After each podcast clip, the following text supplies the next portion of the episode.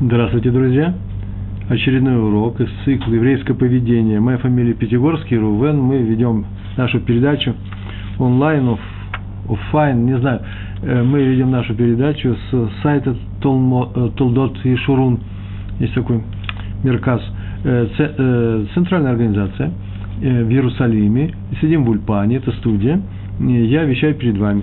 Называется «Благие дела». Гмилут Хасадим. Хорошие дела – недельный раздел Экев, и написано в этом недельном разделе, в книге Дворим, 7 глава, у вас книги открыты перед вами, правильно? 12 стих, там так написано. «Сохрани для тебя твой Всевышний союз, ну, свой союз, брит, бриз. Он сохранит для тебя и милость, о которых он поклялся твоим отцам, оказывается, он сохранит союз Бриз, который был брит, который был заключен на горе Синай между ним и еврейским народом. И написано, и милость, хесед, о которых он поклялся с твоим отцам, то есть Аврааму, Исхаку, Якову, нашим працам, он поклялся о том, что будет творить милость, милосердие к еврейскому народу. То есть то, давать ему то, что, может быть, нам не полагается. И все это написано в, э, в главе 7, и контекст этой главы, предыдущие стихи такие, условия такие. Если евреи будут слушать эти законы, Тору, слушать, сохранять их и исполнять, то вот он сохранит и союз, и милость, то есть будет поступать больше, чем требуется, э, согласно нашим э, поступкам. Главное, чтобы мы это делали, а именно слушали законы, сохраняли их и исполняли. Слушать законы, то есть принять, нужно принять Тору и, и э, изучать ее, ее законы изучать и исполнять его, ее заповеди. И мудрецы на это сказали, прямо в этом объясняет этот стих, они сказали, три подарка сделал Всевышний евреям. У меня была некоторая трудность перевести э, это на русский язык. Почему? Потому что три подарка сделал Всевышним евреям. Милосердие, скромность и гнут к садим, о котором сейчас будем говорить. Сейчас я объясню. Какая трудность? Дело в том, что, представляете, три подарка он сделал евреям. Милосердие, так он на самом деле дал евреям свойство быть милосердными, помогал, помог стать милосердными, рахманим, помог стать нам скромными, байшаним, и гнут ксадим, помог нам стать какими людьми, которые помог с, э, с возможностью стать людьми, которые помогают друг другу. Тоже, какая трудность, повторяю, э, заключается в том, что вообще-то выбрать себе можно самому только стать хорошим человеком или плохим. Всевышний может помочь на твоем пути, но он не может тебя или заставить, только помочь. Если ты хочешь стать хорошим человеком, он тебе поможет стать хорошим человеком. Если ты захочешь стать плохим, плохим человеком, в каком-то действии, в одном действии. А накричать на жену, например, один раз. Собрался, то Всевышний тебе не помешает, как правило. Тут на нашем уровне он не будет это делать. Так вот, и вот это и написано так, мудрецы сказали, три подарка, милосердие, быть милосердными, рахманим, скромными, байшаним и гамилут ксадим, быть людьми, которые помогают друг другу. Вот последнее, сказали наши мудрецы, учатся из нашего стиха, сохранить для тебя Всевышний свой союз. То есть это навечно, до тех пор, навечно, до тех пор, пока мы, кто, какие, пока мы помогаем друг другу. Тема очень важная, благие дела – Ксадим. И мы говорим на эту тему очень часто, много, это еврейское еврейское поведение, основа еврейского поведения, в основе которой лежит любовь к людям, басис, базис. И э, на эту тему можно, нельзя уставать говорить, почему это то, что, наверное, что там не хватает в жизни. Я говорю про мое милосердие, про мою любовь к другим людям, мне не хватает этой жизни. И поэтому еще один раз на эту тему будем говорить. Рабейну Йона, великий мудрец, живший во Франции, на юге Франции – родственник Рамбана Нахманида. Он написал, что хесед, ну это известно, заповедь между людьми, бен адам лихаверо. Есть заповеди между человеком и Всевышним. Он выполняет заповедь, например, э, э, навязать, наложить, навязать тфилин, тфилин утром на руку и себе на лоб, на голову. Это не касается других людей, как правило – обычно. Это просто Всевышний сказал, но это нужно сделать, я выполняю заповедь для, по отношению к Всевышнему. А есть вещи, которые любить другого человека, не обманывать, не воровать, это заповеди между людьми, мое отношение к людям. Так вот, хесед, хорошее отношение к людям, это э, заповедь между людьми.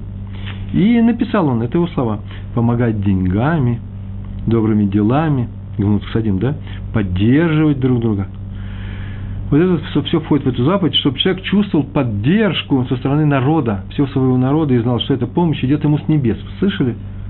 Поддержит его и другой еврей, другие евреи, а помощь идет с небес.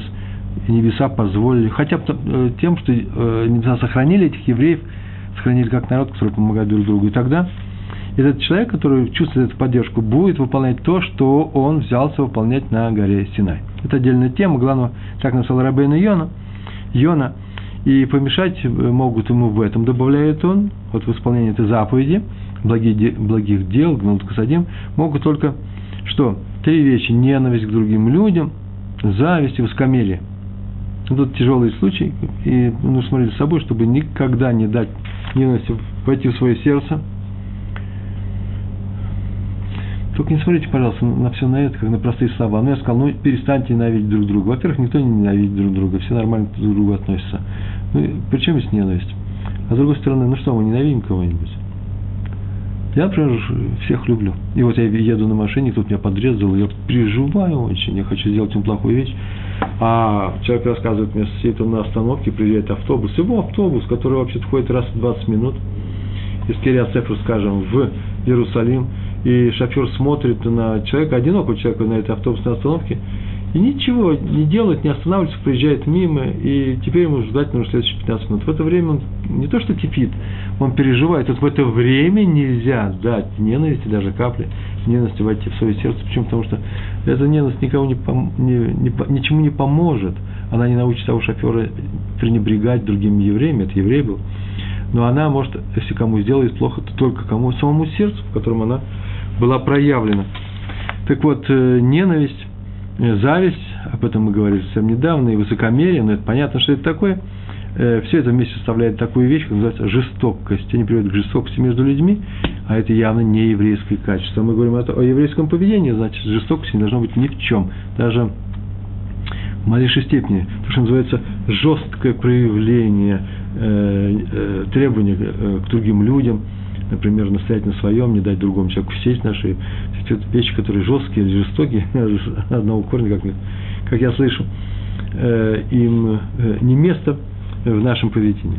История про раби Якова Копла из Лейкова, э, дедушка великого праведника, мудреца Хоза из города Люблин, так назывался он, так и так его звали, Хоземе Люблин – история да, достаточно интересная, по крайней мере, я вот ее спокойно могу рассказывать, да и многие знают, э, в любом даже очень требовательном кругу, где не хотят ну, какой дидактики, неких историй с букварей, а вот что-то такое серьезное.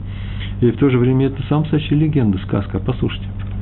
Когда Раби Яков Копл, Янкель Копл из Лейкова умирал, умирал он будучи молодым, какой-то болезнью, скорее всего, то собрались ангелы-защитники там на небесах, э, эти ангелы, которые делают с хорошими поступками. Каждое, вы знаете об этом, да?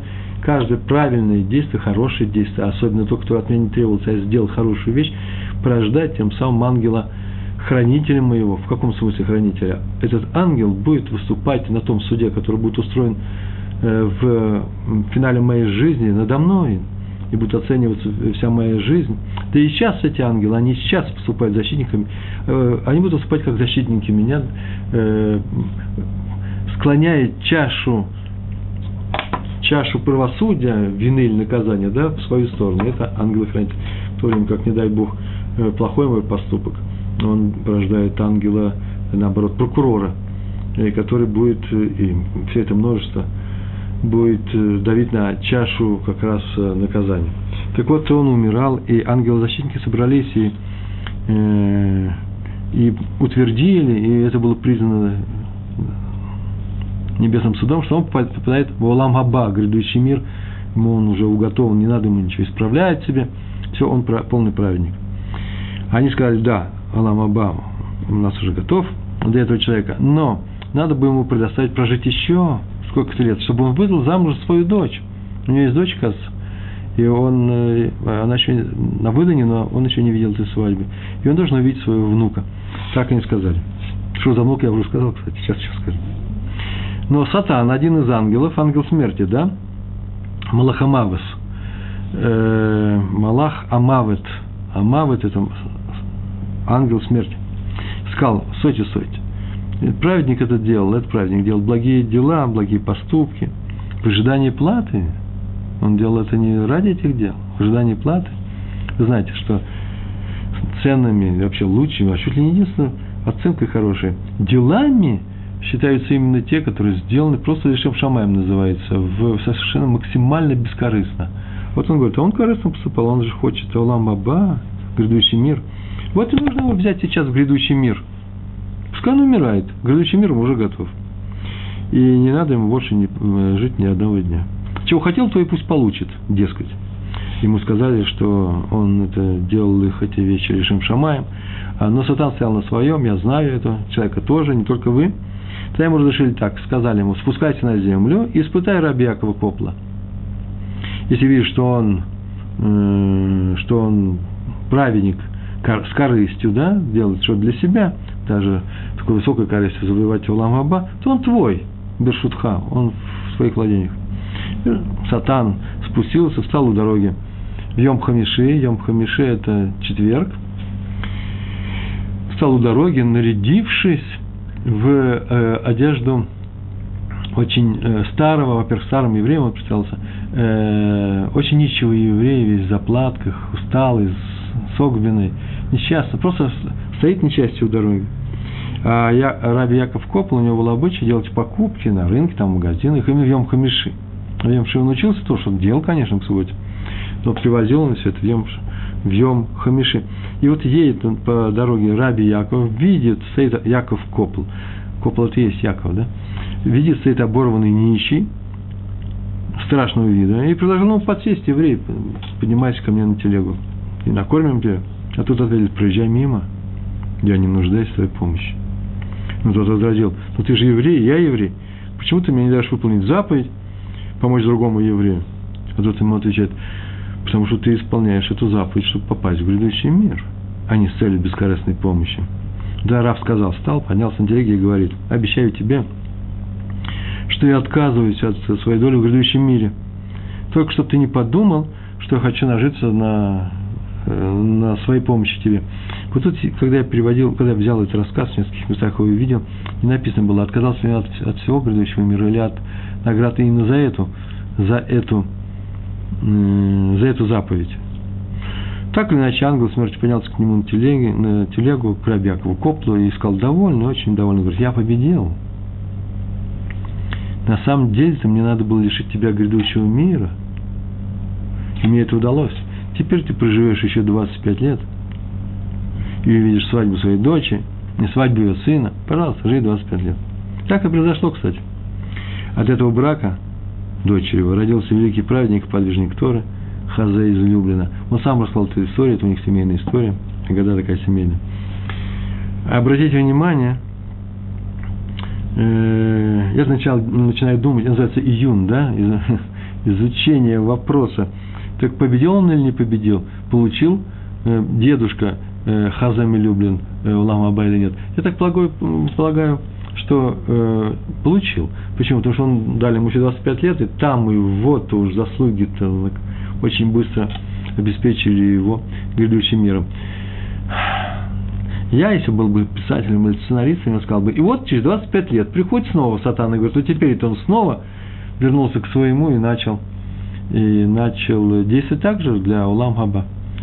Ну, понятно, ответ был следующий, что э, он на самом деле для этого, не для этого поступал, хорошие вещи делал, и готов был в любое время отказаться от Улам Аба, следующего мира, только чтобы помочь другим людям выполнить эту заповедь бескорыстно, без награды за нее.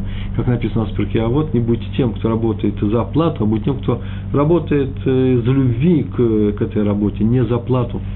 Э, но так или иначе, это мои домыслы, сценарий, здесь нужен какой-то выход, какой-то прорыв. Я даже не знаю, вообще нужен ли здесь сценарий. Эта история известна среди хасидов про раби Якова Копла из Лейкова. Следующая история про раби Йоси Цви Динера.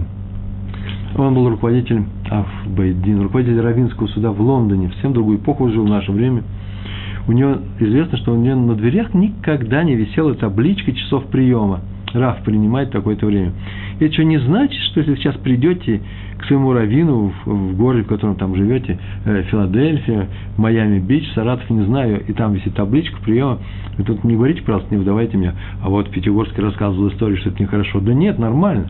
Приходите вовремя, когда Раф может вас принять. На самом деле, это же очень важно, что Раф был, что Раф был в Сирии, э, чтобы он был здоровый, чтобы он был не измученный ночными приемами гостей, э, чтобы он помогал вашей общении. Просто у раби Йосифа Цви э, Динера был такой обычай, так он поступал. Таблички у него никогда не было. А был он очень старым, то он не мог отменить этот обычай, как вы не просили родные. Нужно вообще-то уже пора и как-то поменьше участвовать в делах общины. Ни в какую, и телефон стоял рядом с его кроватью всегда э, всем всегда отвечал, какое бы время это не был звонок. Я так полагаю, что люди, наверное, и звонили. Бывают такие случаи? Очень редко может быть. У меня будет какой-то тяжелый случай, мне нужна будет срочная консультация Равина. Все зависит от Равина, от меня, от случая. Но бывает же иногда нужно позвонить срочно. А что теперь делать? Человек попал днем в какую-то такую непростую ситуацию, находится на другом конце земного шара, ему нужно срочно связаться с Равином, спросить его, что поступать, э, как поступать, что делать. Возможно такое так что я думаю, что это было нормальное действие. Другое дело, что по пустякам не надо звонить и рассказывать, ой, Вена, какой красивый город, Рэба, вы спите, у вас 4 утра, я вообще расскажу, какой красивый город Вена. Этого не надо делать. Так или иначе, э, иначе однажды к нему пришел днем один еврей, ему сказал, э, этому еврею сказали, что Рэбе, наш Рэбе, Равдинер, э, обедает, значит, э, обед, посидите, пожалуйста, в этой комнате, подождите его. И он сел ждать нормально, это как раз нормально.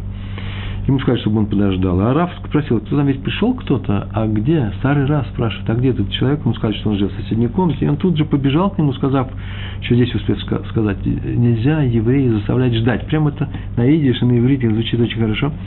По-русски просто великолепно. Нельзя еврея заставлять ждать. Потому что в это время он может делать хорошие дела, зачем же ему заставлять ждать? Такая была вот его поговорка, и всегда как бы эту фразу говорит, ой, как Раф Динер – Э, у, его ученика родился, так заодно, я, может быть, это в тему или не в тему. Да нет, благие дела, именно благое дело. Родился недоношенный ребенок, очень полезный, всю жизнь болел. И, и вообще говорили, что, ой, не жалеясь на этом свете, он как-то он жил и страдал от многих болезней. А через, э, и папа его ученик уехал в Израиль вместе со своей семьей, и через 20 лет он, уже учась в Израиле, приехал в Лондон, а Лондон был очень разгроблен мусульманами и прочими Э, э, лондонскими хулиганами, э, и поэтому там можно было жить пристойно, и что, наверное, я надеюсь, скоро будет продолжено. И зашел к Раву навестить. В Лондоне зашел главному раввину Лондона, он пришел главному раввину э, э, суда, раввинского суда Лондона. Зашел он навестить. А заодно рассказал о своей жизни, тот спросил, как сын, сын чувствует себя очень плохо, 20 лет ему, но он все, все еще балансирует на грани жизни и смерти, он просит его помолиться за него. На что Раф сказал, ты что думаешь за эти 20 лет с момента его рождения? У меня была хотя бы одна молитва из трех, которым мы молимся день, в который я бы за него не помолился. То есть, э, вот это уровень этого равина, который видел свою цель своей жизни в том, чтобы помогать людям. Следующая история, третья, Хазон Иш. Это ничего, что я называю номера номера истории. Так мне легче ориентироваться в них. Главное же не номер урока, а номер нашей истории. Хазон Иш, известнейший учитель, он сидел дома, учил Талмуд с одним из членов своей семьи, одним из своих родственников. Вдруг сказал такую фразу, стоп, стоп, в дверь стучат. Тот послушал, нет, никто ничего не стучит, ничего не слышал. Хазон Иш повторяет, да нет, стучат, я слышу явственно.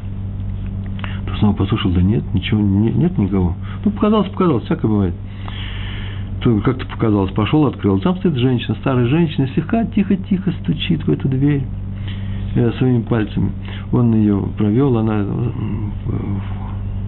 она вошла, он ее усадил, и она минут, минут 15-20 рассказывала о том, как она тяжело живет, что в войну не, никого не осталось, какие горе и бедности она пережила, и как она приехала в Израиль, и как здесь все тяжело. Она ему жаловалась на свою жизнь, он сидел и слушал – внимательно выслушал. Вообще он, наверное, может, знал ее. Оказалось, что вообще-то у нее никого нету ни с одной из сторон. Ни муж во время войны погиб. Про не знаю, здесь не написано было. Но ей некому излить вот всю свою жизнь, даже не столько горе, сколько поговорить с кем-то. И Хазон Иш, э, сидел и слушал ее. Так он и помог этим. Он ее утешил с великим терпением, кстати. А потом сказал, когда она уже ушла, мы с тобой учились, и вдруг я слышу, что стучит в нашу дверь одно израненное сердце. Он услышал Лев Шабур. И поэтому, говорит, она стучала тихо, а я слышал это. Такую фразу он сказал. Надо слышать горе других людей. Значит, они очень-очень тихо стучать в нашу дверь. Нужно срочно открывать, бежать ее. Следующая история, четвертый. Раф Нахум Зеев Зив. Сын Сабы из Келема. Самый большой ученый был. Жил, надо сказать, в Кенигсберге. Есть такой город, раньше был немецким, в Кенигсберге, на Балтике. Много помогал евреям. Э, там были лечебницы, которые любили посещать евреи не только, э, не только э, в Карлсбаден, но вот там, там были лучшие врачи Европы, так было написано в одной из книжек. Туда приезжали лечиться. Его отец Саба из Келема называл его, он был знаком своим сыном, он называл его Иш Хесед, человек настоящего, настоящего милосердия. То есть он сам ходящее милосердие. Вот милосердие это он и есть. Настоящий праведник. И однажды он написал письмо, это письмо было известно, он написал в письме, что его поддерживают в Торе две вещи. Необыкновенно поддерживают, они им дают силы, а именно письма отца и посещение кингсбергских больниц. Там, где он видит вот много горя, несчастья, причем физического горя, и помогает сколько может. Э, он помогал людям. И это его помощь, его собственная помощь помогала ему в Торе она его делала сильнее. Он всегда старался помочь, причем не афишируя э, свое участие. Иногда он оплачивал лечение своего кармана, не будучи, кстати, богатым. То есть у него была такая должность, он взял на себя, кроме равенской должности, кроме равенских обязанностей, еще и необходимость помогать всем заболевшим, кто приехал в Кенигсберг. Один из его сверстников, может быть, из людей, которые учились вместе с ним в свое время в Келеме, попросил, написал ему письмо о том, что вот поехала его сестра Кенигсберг, там лечиться, и она приехала туда, чтобы он посмотрел, помог и с врачами и прочие вещи. Есть сейчас такая функция многих раввинов помогать больным с врачами. У них связи со всеми врачами, система совершенно отдельная от здравоохранения, прямая связь. И как к ним приезжают, я могу назвать фамилии в Иерусалиме, и в Нейбраке, и в Кириацефер уже – э, людей, к которым обращаются, раввин, к которым обращаются, и он говорит, а, с какой-то болезнью, они же большие сами специалисты, вот кому нужно обратиться и как это обратиться. Вот такая должность у него, взятая добровольно, была у Рава Нахома Заева Зива, э, сына величайшего праведника э, Сабы из Келема, город литовский Келем. И он сказал ему, что вот его друг, знакомый, что у него там сестра, но и Раф ему ничего не ответил. Как казалось, потом тот человек долго думал, что раб просто устранился, или письмо не дошло, или дошло, он устранился, потому что никаких известий не было. Только потом уже он узнал, что зря он опасался, что раб ничего не принял, не предпринял, потому что все лечение этой девушки Равин взял на себя и никогда не афишировал собственное участие. Это серьезная вещь, когда человек делает доброе дело и готов его делать э, анонимно, э, э, так что никто даже не узнает, кто это сделал. Мы об этом как-то говорили, здесь заодно упомянули и этот момент. Пятый э, пример Раби Йосеф Зундаль из Салант, был город такой в Литве, Литве. Йосеф Зундаль, мы о нем, может быть, что будем говорить. Вы знаете, будем говорить, наверное, на следующем уроке, так полагаю. Почему? Потому что следующий урок у нас тоже связан близко по, тематически с этой темой. Там обязательно мне что-то будет, нужно будет сказать. У меня есть несколько примеров, прямо сейчас вспомнил. Однажды рядом с его домом проходила старуха, старая женщина. Он жил в городе Салант, в местечке. И она искала колодец, шла с пустыми э, ведрами. Я не знаю, как она сюда попала, попала, вышел, из, вышел человек из дома, вышел дедулька, э, вышел с двумя э, ведрами и не знает, куда идти. Ну, заблудилась так или иначе. А может быть, знала она, спросила, она увидала его, спросила, где есть колодец. Он говорит, да вот в, моем, вот в этом дворе, где он жил и есть этот колодец.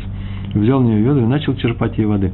В то время при этих колодцах от общины были работники представлены, которые помогали вот людям, там, наверное, был скользко, нужно было спускаться какой-то э, ближе туда, к бору, к, к этой яме. Так или иначе, это была особая работа, община им платила деньги, и э, он это сделал. Но почему-то этого работника не было, и она решила, что он и есть этот работник. Судя по той одежде, в которой он был, там он очень быстро стал мокрым. И ходил он, конечно, не в самом богатом субботнем э, одеянии. И предложила она ему заплатить. Он отказался брать деньги. Вообще, она настаивала, он вообще, надо сказать, никогда не брал денег. Вообще не брал никогда денег. Большинство людей, которые я рассказываю, это полные праведники, за любое свое хорошее дело – деньги не брали. Еще не значит, что не надо брать деньги, бра, не брать. Но вот э, Салантер так поступал. И больше того, она настаивала, она еврейка была цивилизованная. Нам подарков не нужно, называется. Это правильно, правильное поведение. Каждый труд должен быть оплачен. Но он ее успокоил тем, что сказал, в следующий раз, как придете, тогда вы заплатите сразу за два раза. Вот интересно, он обманул или нет? следующий раз был или не был. Так или иначе, через неделю она снова пришла с теми же ведрами, уже целенаправленная, два ведра в субботу, э, два ведра в неделю набрала. Увидал, что у колодца вообще стоит другой работник, спросил, а где тот, который был неделю назад? Как, я был здесь неделю назад? Нет, вот не был. И она его описал, тут понял, что речь шла-то о равине нашем. Он сказал ей, и она побежала к равину, всхлипывая на ходу, и закричала, что просит прощения. Она не знала, что это равин.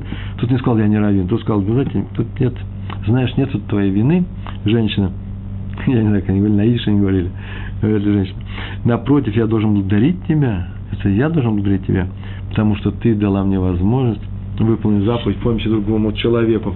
Это может быть самый главный э, момент, самый главный момент нашего урока. Почему? Потому что тот, кто помогает другому человеку, он выполняет заповедь, получает награду, и благодарить мы за эту заповедь должны именно того, кому мы помогаем. Хороший тезис, нет? Его нужно, конечно, раскрывать, еще будем говорить на эту тему неоднократно. А сейчас двинемся дальше, просто упомянув его. Раби Сройль Шапира был такой известный человек, жил в Иерусалиме. О нем, об этом человеке очень много историй рассказано, рассказывается. Э, Равиц и Песах Франк, э, потомки его жили со мной рядом, и сейчас живут, я просто поменял место жительства. Раф Франк, это известнейший человек, вот из этой семьи происходит. И вот Э, он рассказал Раби Песах Франк, главным раввином в одно время был в Иерусалиме, рассказал такую историю. У Раби Шапира был такой обычай. Он не ел, удивительный обычай, никогда не слышал, он не ел до тех пор, пока не выполнит заповедь помощи другому человеку, гнут к садим. Утром вставал, шел в синагогу, в синагоге тоже старался помочь кому-то. Если он помог кому-нибудь, он шел домой и завтракал. Никому не помог, ну что ж теперь делать? Э, день не кончился, день короткий, хозяин поторапливает. Работники ленивые но награда есть, и очень хорошая. Поэтому он ничего не кушал, пока не сделал хорошее дело. Шел учить Гемару, Талмуд. Если и здесь ничего не получилось, здесь можно, не уходя из зала, сделать хорошее дело. Я не говорю кого-то пропустить в дверях, а на самом деле помочь осязаемо. И так он ничего не ел. Э, ну, не было нет такого дня, чтобы за целый день он не сделал ни одного хорошего дела, и поэтому он посел со всем еврейским народом. Просто по утрам, наверное, не, не сразу приходилось ему поесть. И вот однажды так случилось, что он голодал уже почти целый день. И что бы ни делал, ничего не мог сделать. Он не мог выйти и искать на улице, э, кому помочь, потому что он вообще-то преподает и учится.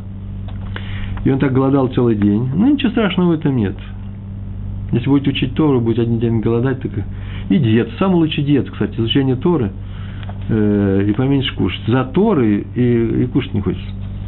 Голодал весь день и считал, что вот этот пост, такой у меня день тяжелый сегодня, я ничего хорошего людям не сделал, и поэтому я э, устроил пост. Так что все компенсировано. Но уже ближе к ночи не выдержал, пошел на рынок, на городской рынок. А тут все уже уходили или ушли даже. И вид приехал не еврей с телегой. Огромная телега. Ой, я сказал, что это в Иерусалиме.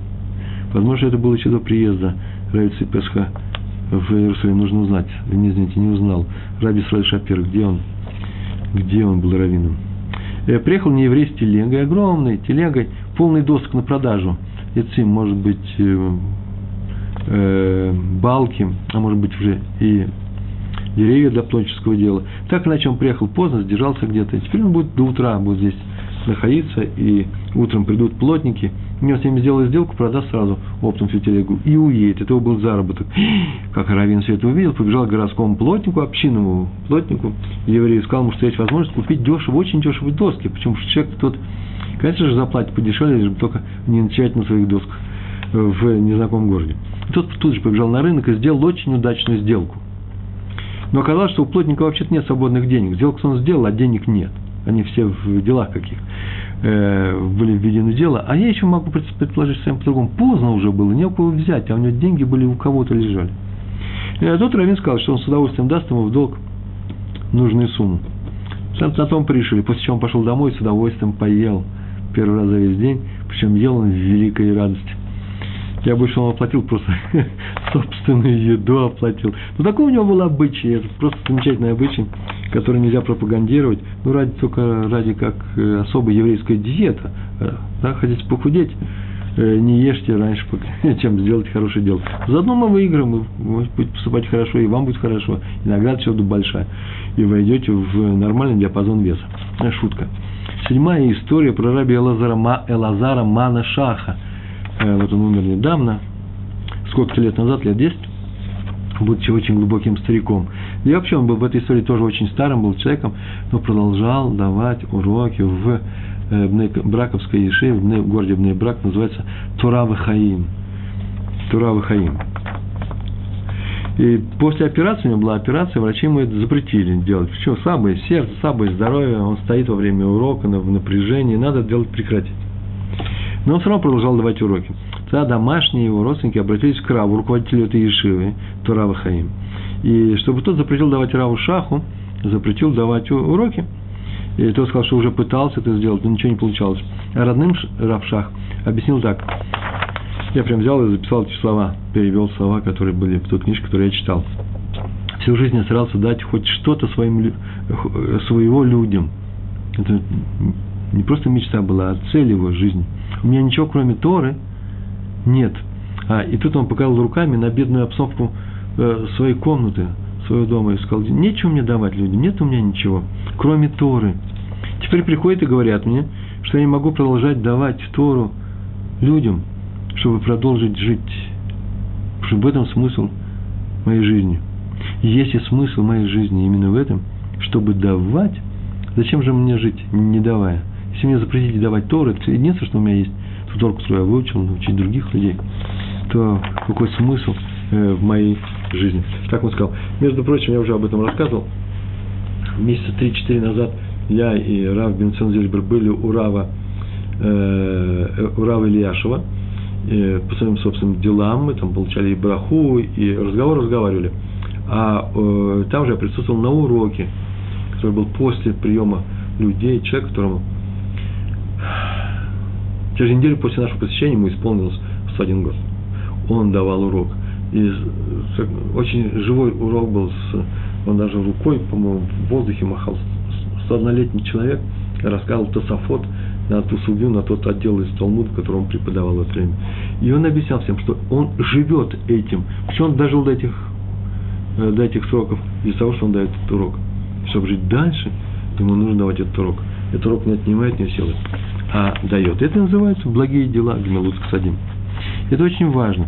По Торе, обратите внимание, смысл человеческой жизни, повторяю, в том, чтобы помогать другим людям. Я сейчас понятную фразу сказал? Она же не придуманная, это же не литературный троп, это же не литературщина. Так сказал Раф Соловейчик, который спросил сына, Раф Соловейчик, который написал книгу Бет Леви, его спросил сын, написано о том, что не, не надо делать другим то, что не хочешь, чтобы делали тебя. Что делать-то? На что он сказал, как-то не очевидно. Помогать другим людям. В этом смысл еврейской жизни. Он говорит, да. В этом смысл вообще жизни человека. Кто помогает, тот и живет. Вот что отсюда следует. Вот если жить и требовать себе, дай мне, то надо задуматься, а как случилось, что мне чего-то не хватает? Почему это мне не хватает? И на это есть только два ответа. Первое – или я не умею пользоваться тем, что у меня есть, поэтому я думаю, что мне не хватает. То есть я недоволен своей участью, своей долей. Все не значит, что нужно вообще настолько быть довольным, что не хотите ничего другого. Пожалуйста, но нужно быть довольным и этим. Это с неба пришло. Это, этим нужно уметь пользоваться. А не ждать и все силы перекинуть на то, чтобы завоевывать новое побольше. Бывает, что и нужно, но нужно взвесить, а что я делаю с этим, что у меня уже есть. Значит, э, что если мне что-то не хватает, Почему так? Есть два ответа. Первое, или я не умею пользоваться тем, что, не совсем умею пользоваться тем, что у меня уже есть. Или второе, небо не дает мне то, что мне необходимо для моей жизни. На самом деле, прям не, не, не дало. Почему? В силу того, что я сам никому ничего не даю. Или ровно настолько он мне не дает, насколько я другим не даю. Даю просто обидно мало, очень мало. Меньше, чем нужно, меньше, чем мог бы. И это небо, Медак говорит Меда на одном из первых наших уроков, по этому принципу не поступать со мной так, чтобы я видел, что сейчас со мной происходит. Одна из причин, в, в этом заключается, э, это одна из причин того, что сейчас происходит в Израиле с э, трудности с жильем. Я не знаю, когда вы смотрите меня онлайн или в записи, э, мой урок, я не знаю, что будет в будущем со всем этим движением. Я его не осуждаю, не приветствую, на эту тему я уже написал, по-моему, два поста, один э, пост в своем блоге, своем журнале на Тулдот, Тулдот Ишуру, tuldot.ru, tuldot.ru. И э, там написал первый пост э, давайте орехи своим женам, своим дочерям, да, э, посмотрите, э, почему мы живем именно так, как мы живем, и э, насколько лучше, и почему мы лучше живем, чем предыдущее поколение. А сейчас просто взял и написал э, другой пост, который называется «Надо ли требовать квартиру у государства, если это государство не советское?» То есть, если советское, пожалуйста, все понятно. Если оно не советское, надо ли требовать квартиру? Там есть пост сам и мое отношение ко всему к этому, и большой, много там комментариев, разные люди пришли. Э, в ответ я не считаю, что не надо никак протестовать, надо, но надо протестовать не в палатках, а в первую очередь присмотреть собственное поведение, и тогда посмотреть, почему мне чего-то не хватает. Это не значит, что я повторяю, надо идти на поводу у тех, кто управляет мной. Не надо делать так, чтобы тобой управляли. Но в первую очередь нужно посмотреть, за что мне Всевышний награждает или наказывает ту ситуацию, в которой я оказался. Это самое главное. Почему-то об этом никто не пишет, я даже не знаю, насколько это очевидно. Ведь эти религиозные люди никто ничего не объясняют. Я, по крайней мере, не видал. Наверное, все все все объясняют. Я на задворках истории остался, я просто не в курсе. Хофиц Хайм в книге Ават Хесед, великая книга, кстати, пишет, что заповедь Хеседа возложена на каждого человека без исключения, даже на того, кому самому Хеседа не хватает со стороны, он нуждается в помощи. И поэтому ее, ее, ею нельзя пренебрегать, нельзя на нее смотреть как неважно. Вот фильм наложить, это важная заповедь. А помочь кому-то, он просит карандаш. Ну, где-то у меня карандаш есть. Ну, не, не знаю, нету, нету. Ну, пойдет другого возьмет. Это называется пренебрежение заповедью Хеседа. Так вот, нельзя даже в малейшей степени, про карандаш ничего Хофискайм не пишет, это я добавил. Нельзя пренебрегать. Как кажется, что вообще-то помощь самая мизерная, а это его слова. От, от мизерной помощи тоже нельзя уклоняться. Надо искать все возможные способы Э, любой помощи, оказать помощь нуждающемуся человеку. В книге Сефер Хасидим, мы, у нас тема Гмилут Хасидим, есть книга Сефер Хасидим, написано, там очень много чего умного написано, а вдруг идет рассказ, я еще удивился, знаете, рассказ такой, один ученик сидел и учил Тору, сидел серьезно учил там, там Кахам. Пришла одна вдова с улицы, попросила пойти с ней на рынок и купить какую-то конкретную там вещь, поскольку он считался специалистом в покупке именно данного рода Э, вещей. Ученик сказал ей, что она выбрала не самое удачное время. Он вообще занят чем делом, Тору учит. Талмуд, видишь, Талмуд передо мной. Я не могу оставить изучение Торы. Пусть придет другое время, он не против, но не сейчас. И сказал ему один присутствующий, там старик, там сел старик, он сказал ему, о, ты что, ты думаешь, что ты лучше Рабана Гамлеля, Раби Ашуа? Величайший ученый Торы. И они однажды пошли на рынок покупать мясо для свадебной трапезы Раби э, Рабана Гамлеля. Сами пошли. Об этом написано в трактате Критот, 15 лист. И там же написано, на этом месте Тософот написали, что так они поступили, хотя были заняты Торой в это время. Они занимались изучением, преподаванием, тем не менее пошли. Почему? Потому что надо помочь было человеку, он все не может сделать, они пошли, как специалисты пошли покупать это мясо. По-моему, даже бегема, просто целую корову. Так сказал один старик этому человеку, не думай, что ты выше всех. И поэтому не держи свою Тору, она будет, это я добавляю, ничего не стоить, она не будет ничего стоить, если ты будешь пренебрегать э, такой заповеди, как гнут к садим помощи другим людям. Восьмая история про раби Лейба Хасмана. К нему один ученик пришел, веря философский разговор, спросил он, какая главная, самое главное в жизни. Мы-то с вами уже знаем, что самое главное в жизни – помогать другим людям – разговор разговаривали, и вдруг Рав начал ему объяснять, и вдруг прямо посреди разговора протянул ему пустой, пустой стакан. Он говорит, вот видишь, стакан у меня стоит, тут вижу, возьми его. Он взял, все стало пустой стакан, стеклянный. И пойди, пожалуйста, к Рабанит моей жене, к Рэббитсон, да, к моей жене, и попроси сделать э, мужу, то есть мне чая, горячего чая. А и принеси его сюда. Ученик взял стакан с готовностью и пошел, отправился к двери, и вдруг Раф останавливается. Сказал, «Ну, стоп, стоп, стоп, подожди, пожалуйста. Скажи, почему ты бросил выполнять мою выпол... почему ты бросился выполнять мою просьбу, ведь я еще не закончил с тобой разговаривать, мы еще не пришли ни к какому финалу. Тот смутился. Я не знаю, насколько хорошо смущать других людей, но Раби Лейб Хасман, наверное, очень знал хорошо этого человека, они были друзьями, наверное, большими, несмотря в разнице в возрасте. Так иначе он поступил именно так. Тоже нужно опасаться, не всякий раз нужно смущать других людей. То смутился, а раб наставил на себя. Нет, скажи, скажи, почему ты пошел сейчас? Ну, меня просили, я пошел. Ну и что, я же тебе рассказываю. Стал стаканом, это уже мои слова добавляют. И стоял, ждал бы, когда я закончу. Что-то побежал.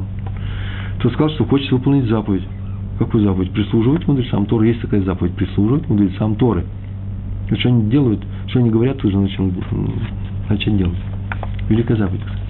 Это называется бояться мудрецов Торы. Бояться как Всевышнего. На эту тему говорили, что потому Тор не на небе, а здесь у нас, потому что у нас здесь мудрецы. Именно здесь мы устанавливаем законы. Не на небе мы можем установить, э, э, ангелы могут установить законы, а именно здесь. Это и есть функция еврейского народа, мудрецы наши. Не мудрецы с нами заодно живут народ, и они есть с нами. Нет. Мудрецы – это и есть цель творения, а мы с ними живем. Такой трэмп. Ну, на самом деле, понятно, что это не трэмп. Почему? Потому что мудрецы и выходят из еврейского закона. Но мудрецы – это и есть соль, э, еврейские мудрецы – соль всего творения. И поэтому он собирается выполнять эту э, заповедь, прислуживать мудрецам Торы. На это Раф ему сказал, поскольку я ожидал такой ответ. Ну, в том, что я мудрец Торы, я сильно сомневаюсь. сомневаюсь. Тут у нас с тобой разночтение. Я считаю немножко по-другому. Но вот каким должен был быть правильный ответ? Ты побежал выполнять друг, просьбу, мою просьбу. Почему? Потому что, чтобы помочь другому человеку, такому старому, как я, уже тут нет сомнений. Вот этого достаточно, всякой мудрости. Это главная обязанность еврея. Искать возможности помочь другим людям. Независимо от их уровня знания в Торе. Ну, как правило, всякие случаи, ну так в целом скажем, надо помогать другим, помогать другим людям. Хотя заповедь э, прислуживать, помогать мудрецам тоже велика. Но это основная, это цель нашей жизни. Так ведь Раби Леб Хасман сказал и написано в наших книгах, кто выполняет заповедь Хесада, помогать другим людям, тот уподоблен Всевышнему, который помогает и поддерживает, поддерживает свои создания. Он создал этот мир, он их поддерживает. Тут то же самое, когда человек вдруг помогает другим людям, выполняет, берет на себя часть функции, э, функции Всевышнего. Так написано в книге, я написал в своей книге Рабену Бахьяев. Все знают эти анекдоты о том, как человек просит Э, какую-то инстанцию помочь ему, письмо попадает там в полицию, еще куда-то. Э, во множестве э, вариантов разное происходит. И так, чтобы отделаться от этого просителя, кто-то выделяет ему какие-то деньги, посылает ему деньги, и он пишет второе письмо. Всевышний большое тебе спасибо, но почему так мало, или еще что-то. То есть других людей мы считаем за, ну, просто как за каких-то подставных лиц, которые выполняют волю Всевышнего, даже когда они не хотят это делать. Так вот, надо это хотеть делать я знаю, что этому человеку полагается помощь, я ему сейчас ее окажу. Понятно, что Всевышний мне дает такую возможность. Чем мне этот человек подвернулся, я мог его не встретить. Он мне дает возможность найти какие-то ресурсы, которые время, деньги или еще что-то, ресурсы, чтобы выполнить его, э, его просьбу или помочь ему всякой его просьбе. А раз так, то все за это Всевышнего, ну, мое участие здесь очевидно. Это я выбрал. Другой откажется, он нарушил. А я хочу это сделать, я ищу такой возможность надо, повторяю, искать возможности помочь другому еврею, а не говорить своей маме, сама посой, помой посуду. Она ведь тоже еврейка, ей нужно тоже помочь. Просто сбежать и с удовольствием это делать. Так ничего, я вернулся к маме. Немножко воспитательный вопрос, момент. Девятая история про раби Ильяу Хайм Майзель. Ильяу Хайм Майзель. Он много помогал людям, даже устроил некоторые организа... организации, целая организация – которые занимались именно помощью еврейскому, в еврейском народе. Так вот, на одном равинском собрании, которое вел, кстати, раби Хайм Соловейчик, известный нашего времени, Все происходит в наше время. Э, крупный раввин из рода Словечков, прямой, прямой потомок всех главных раввинов Словечков. И вот поднялся на собрание один раввин и пожаловался на раби Майзеля. Ну что это такое? Вечно мешает вот, и моим ученикам Талмуд. Все время присылает людей, э, обращается со множеством просьб о помощи другим людям. Это надо устроить, это надо делать, э, устроить. Прямо посреди урока. Ведь надо соблюдать некоторую пропорцию между помощью и учебой. Мы так ничего не выучим. Сказано, что изучение Торы, Талмуда, да, изучение Торы равно в целом соблюдению всех заповедей вместе. Э, и в том числе и заповеди Саацуса включена заповедь Хесада, помощь. На это Раф Хайм Соловейчик, который вел собрание, сказал, он сказал такую фразу, сказал, две этой фразы я это рассказ и привожу. Когда настоящий знаток Торы, настоящий мудрец, закрывает Талмуд, чтобы пойти помогать людям, считается, что Талмуд раскрыт перед ним, и что он не, откры, не отрывается от учебы. Ему это время засчитывается как учеба. Но тот, кто не хочет закрыть Талмуд, и не хочет пойти помогать другим людям, потому и не хочет закрыть Талмуд, чтобы не помогать другим людям, то считается, что Талмуд закрыт перед ним, и он в это время ничего не учит, никакой награды нет. Вообще это тоже непростая вещь. Все это мусар, все это требует особого подхода и объяснения. Но это работает так. Раф, раз э, Раби Хайм Савичек сказал такую фразу, значит, теперь нужно только узнать, на, на самом деле, что он то сказал. Ну, вроде бы у нас прорисовывается именно эта картина, да? Тому не засчитывается награду того нет за занятие Торы, если он в это время мог помогать другим людям, особенно в том месте, когда другие люди не могли помочь этому человеку. Хотя, с другой стороны, так написано, что если ты учишь Тору и мимо проходит похоронный процесс, и некому похоронить, бросаешь, бежишь, похоронишь, помогаешь этим людям. Или мимо идет свадебный процесс, и, может, там не хватает людей. По крайней мере, можешь бросить на время, и тебе зачтется это чего и пойти с ними. А тут следует, что вообще, может быть, и не надо помогать, только две вещи написаны. А вот э, Раби Хайм Соловейчик сказал, если Талмуд перед тобой открыт, а ты не хотел его закрыть, помочь другим людям, считай, что он закрыт. Добавление к нашему уроку. И с, э, все это происходит из заповеди Бейн Адам Лихаверу. Я уже говорил, что заповедь помогать другим людям, понятно же, Всевышний ее дал, понятно, это мое отношение к Всевышнему, я верю или не верю, не верю в силу его заповеди, Бен Дам Лихаверо, но, по крайней мере, я э, свое, э, свой вектор э, э, усилий прикладываю по отношению к другому человеку. Не будет этого человека, значит, я не выполню эту заповедь. Поэтому очень часто, между прочим, говорят спасибо именно тому, кому я помогаю. Я должен сказать спасибо, кому я помогаю. Почему? Потому что он мне дал возможность кое-что сделать, помочь, выполнить эту заповедь. А, э, Бен Адам Лихаверо, это мы сегодня проходим заповедь Гамилут Хасадим, милость, милосердие, добрая помощь ближним. А давайте я вам перечислю, что было написано в нескольких книжках о том, что сюда конкретно входит. Мы же приводим разные примера, а что считается, э, несомненно, входящим в Гнут Ксадим. Следующие пункты. Надо стараться быть посланцем доброй воли. Если есть такая возможность, поторопитесь, берите на себя такую функцию, обрадовать кого-то чем-то. Э, вот именно ты посланцем доброго случая, доброй вести. Доброй воли сказал, доброй вести. Первая вещь. Вторая. Следует принимать всех людей с радостью. Сефер Аним Ефот. Это называется радуясь. Встречаю человека и спрашиваю, что такое печальный? Тоже вопрос тот еще советский вопрос. Ну, значит, мне нужно быть печальным. А тут отвечает, ну я в сердце радуюсь, радуюсь, просто у меня такое лицо сегодня. А оказывается, нужно встречать других людей и быть приветливым именно рисуя на лице радость, а теперь придут точно что советские люди скажут, а это вообще лицемерие, сердце не радуется, что ж мне на лице.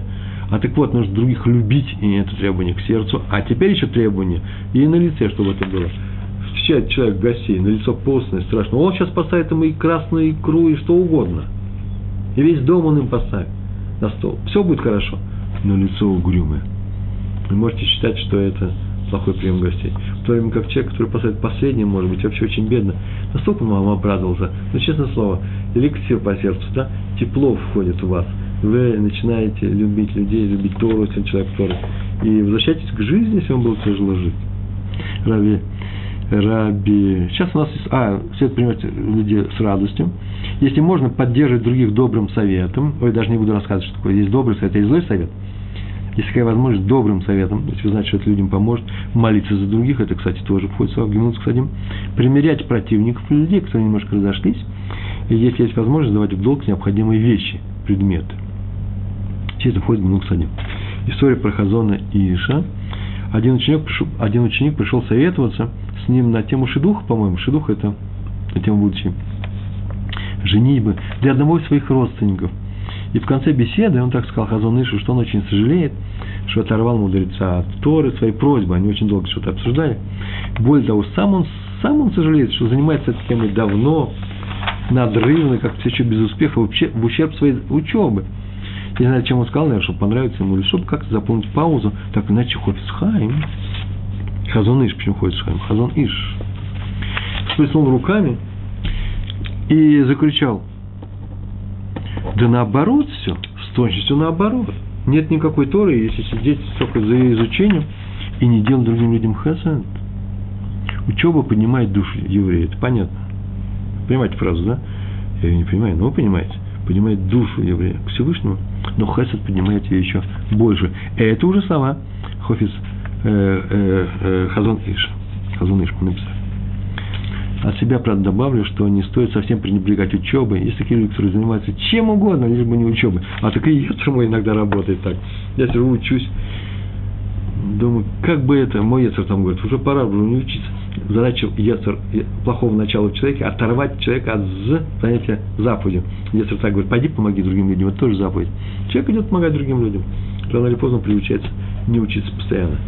Это называется та еще помощь. Поэтому нужно не пренебрегать и учебой тоже. Одиннадцатая история. А теперь уже еще раз про Хазон Иша. К нему пришел один еврей за советом, серьезным советом. Он говорит, что добрый совет это входит в Хадим. И после обеда у нас осталось с вами целых 8 минут. И после э,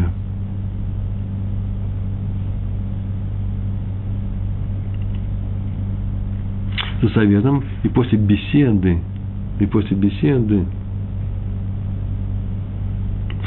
интересно пришел вопрос из Донецка. Ну, только из Донецка может такой прийти э, э, вопрос, я вас люблю. Относиться с радостью, это только по отношению к евреям? Конечно же нет, ко всем. Будьте радостными людьми по отношению ко всем. К хорошим людям точно. К евреям без разбору, хороший, плохой. Сделайте его хорошим. А к, к неевреям ну что ж, мы же ведь пример показываем другим людям, как нужно жить. Люди Торы показывают пример. Э, я думаю, что это тоже входит в нашу обязанность. Э, другое дело, что здесь нет наказания ни за э, не радостное отношение к другим людям. Да нет, ничего не знаю, так написано. Как же, прям написано. Сохрани для тебя Всевышний твой союз и милость. Отсюда мы учим, что сам будет милосердным, тогда будет твой союз. Поэтому хорошо нужно относиться, по крайней мере, радостно и принимать их с радостью и, и не евреев. Хороший ответ Донецк. Нормально. И пришел к нему с советом, после беседы предложил он деньги за, за этот совет. Ну, бывают такие случаи, у нас тоже. Я сам это видел. У нас еще истории были такие на эту тему. Ну, как всегда, Хазон Иш отказался, предложив э, отдать эти деньги тем, кто в них нуждается. Это будет случай оплата. А человек спросил, возьми, спроси, а если так, если Раф никогда не берет денег, то чем же он живет? Извините, на что Хазон Иш ответил, я живу на Гмилус Ксадим то есть на помощь Всевышнего, как награду за исполнение этой заповеди. Он мне всегда поможет, потому что я эту заповедь выполняю. Кстати, я пропустил еще некоторую вещь. А, очень важные слова. Сам сегодня записал в автобусе. Мы знаем, что именно из равнодушия к людям и к нуждам друг друга разрушен наш храм, еврейский храм. Значит, если мы увеличим свою помощь другим евреям, будет э, приближена эпоха восстановления нашего храма. И только тогда наш народ станет жить так, как ему полагается – и в частности будет решен квартирный вопрос в Израиле. Я снова вернулся к этой теме. В Талмуде написано Сангедрин, что в книге Эйха говорится, посмотрите, книга Эйха, 4 глава, стих 6, что грех Иерусалима перед разрушением храма превысил грех с дома. Вы помните, с дом. Там не обижали друг друга, были античеловеческие правила, законы. Э, бедным они не помогали, и с дом был перевернут так, что там теперь соленое море находится. Жуткое наказание такого никогда ни с кем не было. Только ради потоп еще хуже был. Если так вопрос задается, в Талмуде, в Сангидрине написано так, то почему Иерусалим, грех которого превысил грех с дома, не был наказан как с дом? Пролилась бы на него серая, и огонь как нас дом, не дай бог, хасвахарила. Отвечает Талмуд, потому что на э, грех Иерусалима, да, произошел грех с дома, но не во всем. Написано, что женщины помогали друг другу преодолеть голод во время осады города. Об этом написано в том же, в той же 4 главе. Женщины помогали друг другу. То есть город от вечного разрушения, который был в доме, подобно с дома, спасла готовность его жителей оказывать друг другу хесед, несмотря на тяжелые вещи. Они были равнодушны друг к другу, но когда началась осада, то они начали помогать друг другу. Это написано в книге Рава Финкеля, книга о Ацпун Рава Финкеля. Э, там много таких вещей переведено, очень нестандартное прочтение э, той ситуации, которые были у нас в истории. Еще одна история про Раву Цад. Когда у нас не было истории про Раву Цад, когда в холодную Иерусалимскую зиму горожане увидели, что один городской, э, не сумасшедший, нет, городской нищий, известный вообще своей нищетой и своим серьезным отношением вообще к чему он что имеет, жуткий мороз стоял в Иерусалиме, жуткий мороз в Иерусалиме стоял. Знаете, что это такое, да? Это, наверное, может, целых один или два градуса тепла, конечно. Он шел, а на нем было и красовался роскошным теплым пальто. На нем вдруг пальто. Ну, красить он не умел, он был нормальный человек, откуда взялось пальто, его спросили, откуда это у тебя? Он ответил, три дня назад, шел я по улице, встречал равцатку. Он сказал, что нельзя в такой мороз ходить без верхней одежды. Ну, я ему ответил, да у меня отродясь, у меня, извините, я так полагаю, что так он сказал, отродясь никакой верхней одежды не было. Он, я мучаюсь так, без одежды. Он тут же снял с себя пальто и силой заставил меня надеть его на себя, э, на меня, чтобы я его надел на себя. Сказал, что у него есть другое пальто. А один из присутствующих при этом, присутствующих при этом разговоре сказал, тут я смотрю, Равцат к третьяням ходит на улице уже. Обычно он бежит кому-то помогать, а тут видно у него нет этого второго пальто. Он снял с себя. То есть он сделал больше, чем ему, чем полагалось. Вот я на, на это, здесь могу остановиться и сказать от себя – Обмануть вообще, в принципе, нельзя. Ведь он же сказал, я уже порывался это сказать раньше, да? Он же ему сказал, что у меня есть другое пальто. Как же теперь он э, оправдается? Обманул человека? Ну, во-первых, если бы он не сказал эту фразу, возможно, тот бы и не взял пальто и мучился дальше, и он бы считал себя ну, ужасно, я не знаю, но нечестным человек мог помочь и не помог, только из-за упорства этого человека. И нужно было преодолеть это упорство, поэтому он сказал эту фразу. Первое. Второе. Ну да, он его обманул или как называется, изменил правду. Немножко изменил правду. Почему? Да потому что в некоторых случаях эту правду изменить можно. Мы всегда говорим так. И это правило у нас общее. Надо всегда говорить правду. Но что важнее, человек или правда? Конечно, человек. А врать ради человека можно? Миленькими, секундочку. И если вы согласны с правилом, что нельзя другого обижать, то делайте что угодно, но его не обижайте. Если вы можете его не обижать, говоря правду, говорите правду. Если вы не можете его, можете его обидеть, если вы скажете, если скажете правду, не говорите эту правду. Это как лашон гора. Лашон гора – это ведь на самом деле правда. Нельзя говорить правду про другого человека, второму человеку, другому человеку, если эта правда понижает статус этого человека в глазах этого человека. Сейчас понятно фразу сказал, да? Это называется правда. Правду не всегда можно говорить. А теперь еще новые правила правду можно теперь изменить и сказать какую-то ложь, чуть-чуть лжи. Если что, если при, при помощи этого ничего в мире не изменится, никто на эту правду вашу не положится. Вы сами себе не разберетесь, вы никого ничего не отняли. Это не та правда, которая, не правда, которая называется так. Смотри, там, там тебе дают что-то, беги туда, там э, дешевый, э, дешевое жилье, в таком городе снимайте туда, бегите. Это было бы неправда, не побежали, там нет ничего. Такую правду, неправду говорить нельзя. Но, когда говорится, что у меня есть второе пальто, ничего в мире не изменилось, э, и все довольны, и он помог. Э, нужно помогать другому человеку. Можно еще сказать в некоторых случаях, вы знаете, что у меня есть на самом деле, вот я вам даю деньги, у меня еще на самом деле есть деньги. Можно сказать это, несмотря на то, что денег у тебя нет, и может их потом достанешь, еще нужно сделать некоторые усилия, твои деньги не лежат открытым способом, нужно куда-то поехать, взять их. Понятно, что мы не говорим про голодающие случаи, про голодные случаи, но иногда можно э, чуть-чуть изменить реальность и э, искать человеку Если при помощи этого мы ему окажем какую-то помощь. Для этого мы учили так, что нужно человека радовать, сказать, ой, какая хорошая у тебя э, э, новый костюм, хороший платье на тебе. Хотя в платье оно не очень хорошее. Я бы, например, если меня спрашивали изначально, я бы отсоветовал этому человеку покупать эту платье. Но теперь я буду радоваться вместе с ним. И это будет правда. Мы живем по Бет Елелю, Елель сказал, такая неправда разрешена, потому что она радует человека, а ни к чему никого не обязывает. Теперь мы знаем новые правила. Если нужно кому-то помочь, обязательно поможем. И не будем смотреть, ой, я поборник правды, буду говорить правду матку, несмотря ни, ни на что. Это не еврейское поведение. А мы с вами занимаемся только еврейским поведением. Я надеюсь, я вам помог своим советом. Большое вам спасибо, все хорошо. Шалом, шалом.